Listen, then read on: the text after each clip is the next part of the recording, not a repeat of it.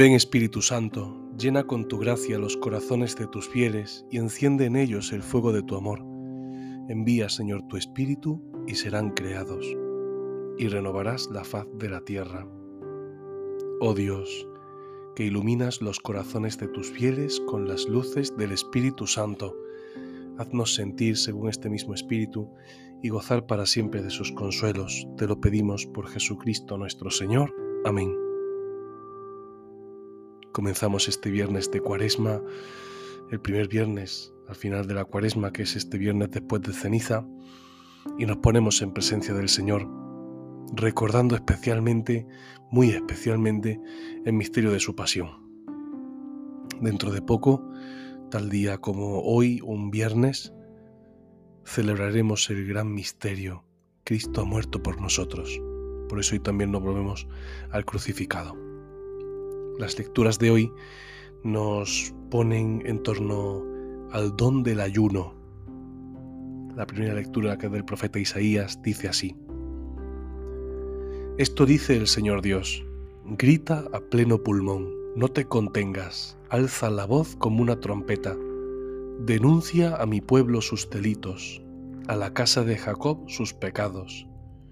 Consultan mi oráculo a diario, desean conocer mi voluntad como si fuera un pueblo que practica la justicia y no descuida el mandato de su Dios, me piden sentencias justas, quieren acercarse a Dios.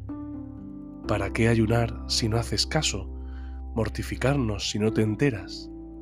En realidad, el día de ayuno hacéis vuestros negocios y apremiáis a vuestros servidores. Ayunáis para querellas y litigios y herís con furibundos puñetazos.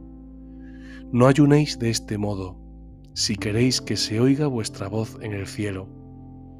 ¿Es ese el ayuno que deseo en el día de la penitencia? ¿Inclinar la cabeza como un junco, acostarse sobre saco y ceniza?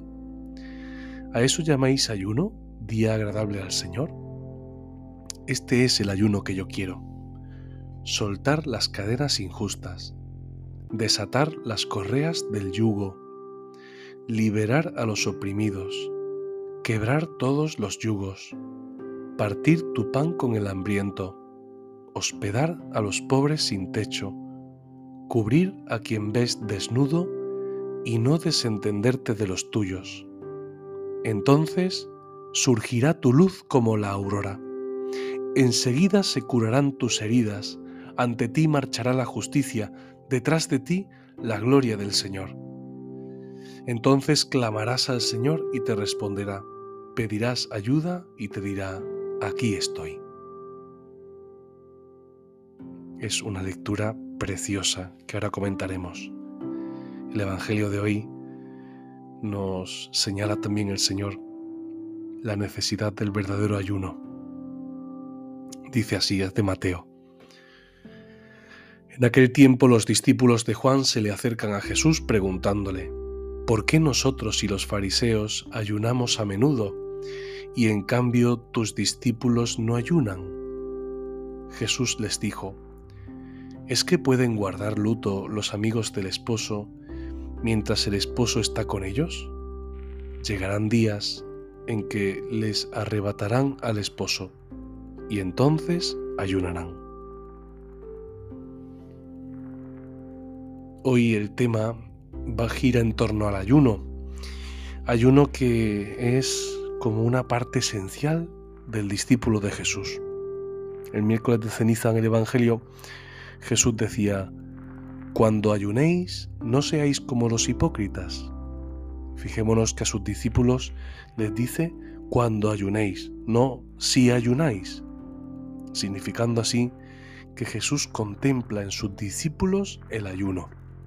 Es decir, Jesús no rechaza el ayuno. El Evangelio que dice el Señor que como que un poco defiende a sus discípulos que no ayunan, parece que y se puede interpretar como que ya Jesús ha superado el ayuno. No es así. Él mismo ha ayunado. El Espíritu Santo lo llevó 40 días al desierto.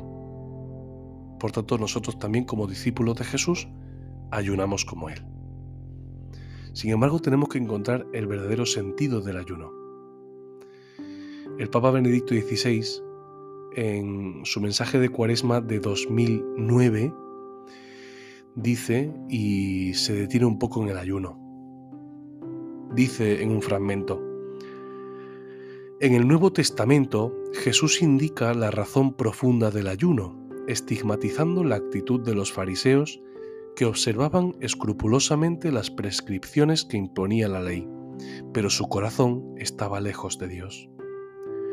El verdadero ayuno, repite en otra ocasión el Divino Maestro, consiste más bien en cumplir la voluntad del Padre Celestial, que ve en lo secreto y te recompensará. Él mismo nos da ejemplo al responder a Satanás, al término de los 40 días pasados en el desierto, que no solo de pan vive el hombre, sino de toda palabra que sale de la boca de Dios.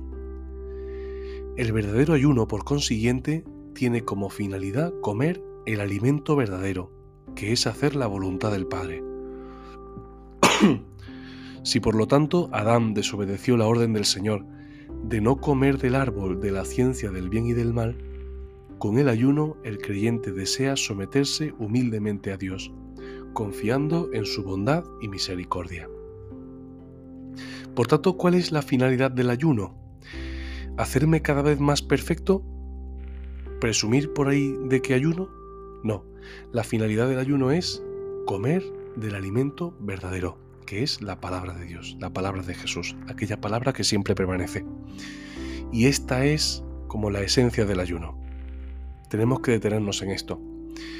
Porque cuando hacemos ayuno en cuaresma, que es muy bueno hacerlo, los viernes, los días que están preceptuados son el miércoles de ceniza y el viernes santo, pero podemos hacerlo los viernes de cuaresma o dos días en semana. ¿Cuál es la finalidad? La finalidad es dejar el alimento que perece para volverme al alimento verdadero, aquel que nunca pasa. Lo escuchábamos hace poquito en este testimonio de, de Takashi. Cielo y tierra pasarán, mi palabra no pasará. Y aquí está el meollo del asunto, que nos tenemos que volver al alimento verdadero y por eso ayunamos del alimento que perece. Sin embargo, me gustaría interpretar un poco la conexión que hay entre la primera lectura y el Evangelio. Hemos escuchado en la primera lectura cuál es el ayuno que quiere el Señor.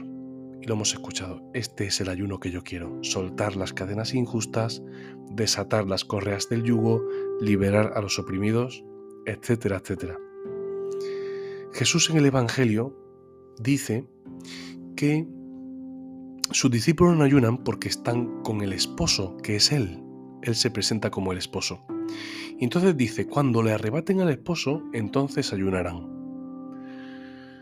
Tenemos que entender que este ayuno al que se refiere Jesús no es el ayuno al que se refieren los fariseos, sino que es el ayuno del que nos ha hablado Isaías, el ayuno agradable al Señor, el ayuno que Él quiere, soltar las cadenas injustas, partir tu pan con el hambriento, cubrir a quien ve desnudo.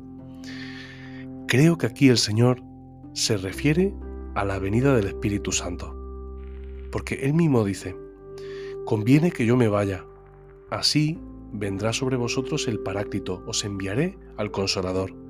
Y se lo dice a los discípulos, conviene que yo me vaya. Y en el profeta Isaías también leemos aquella palabra que el Señor hace suya en la sinagoga de Nazaret, que dice, el Espíritu del Señor está sobre mí y me ha ungido. ¿Para qué? para evangelizar a los pobres, para liberar a los oprimidos, a los cautivos, para curar a los enfermos.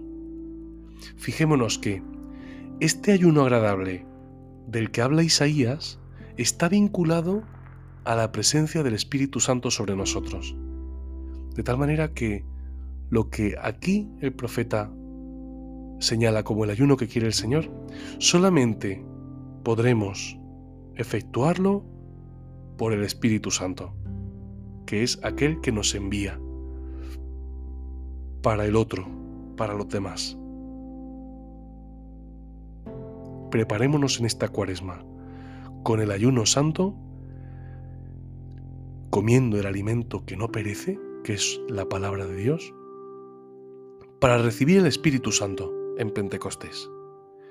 De tal manera que el mismo Espíritu Santo nos haga ayunar como quiere Dios, liberando a los cautivos, acercándonos a los más pobres. Hoy yo tengo el Espíritu Santo. Lo he recibido en mi bautismo, lo he recibido en mi confirmación. Pidamos al Espíritu Santo hoy que nos haga ayunar, que nos acerque a Dios y no nos centremos en lo que perece, sino en el Dios eterno. Invoquemos al Espíritu Santo para que Él nos ayude. Termino señalando que en este día, por ser viernes de cuaresma, podemos ganar una indulgencia plenaria de una manera muy sencilla. Alguno quizá hace el ejercicio del Via Crucis en su parroquia. De esta manera se puede ganar la indulgencia plenaria con las condiciones ya sabidas, ¿no? Rezar por las intenciones del Papa y confesar y comulgar, ¿verdad? Y también podemos ganar la indulgencia plenaria haciendo una sencilla oración que se llama Mírame, oh bueno y dulcísimo Jesús, después de haber recibido la comunión, es decir, como acción de gracias después de recibir la comunión, y recitando esta oración delante de un Cristo crucificado, podemos ganar indulgencia plenaria. Terminamos con esta oración que la podemos encontrar seguro en, en internet y le pedimos al Señor que nos haga centrar nuestra mirada en su pasión, muerte y resurrección. Mírame, oh bueno y dulcísimo Jesús, en tu presencia me postro de rodillas, y con el mayor fervor de mi alma te pido y suplico que imprimas en mi corazón, dulcísimo Jesús, vivos sentimientos de fe, esperanza y caridad, verdadero dolor de mis pecados, y propósito firmísimo de enmendarme mientras con gran afecto y dolor considero y contemplo en mi alma tus cinco llagas, teniendo ante mis ojos aquello que ya el profeta David ponía en tus labios acerca de ti. Me taladran las manos y los pies, puedo contar mis huesos. Ven Espíritu Santo, te amamos. Ven Espíritu Santo, te necesitamos. Ven Espíritu Santo, te invocamos junto con María. Oh Señora mía, oh Madre mía, yo me entrego del todo a ti, y en prueba de mi filial afecto, te ofrezco en este día mis ojos, mis oídos, mi lengua y mi corazón, en una palabra todo mi ser. Ya que soy todo tuyo, oh Madre de bondad, guardadme y defendedme como cosa y posesión vuestra. Amén.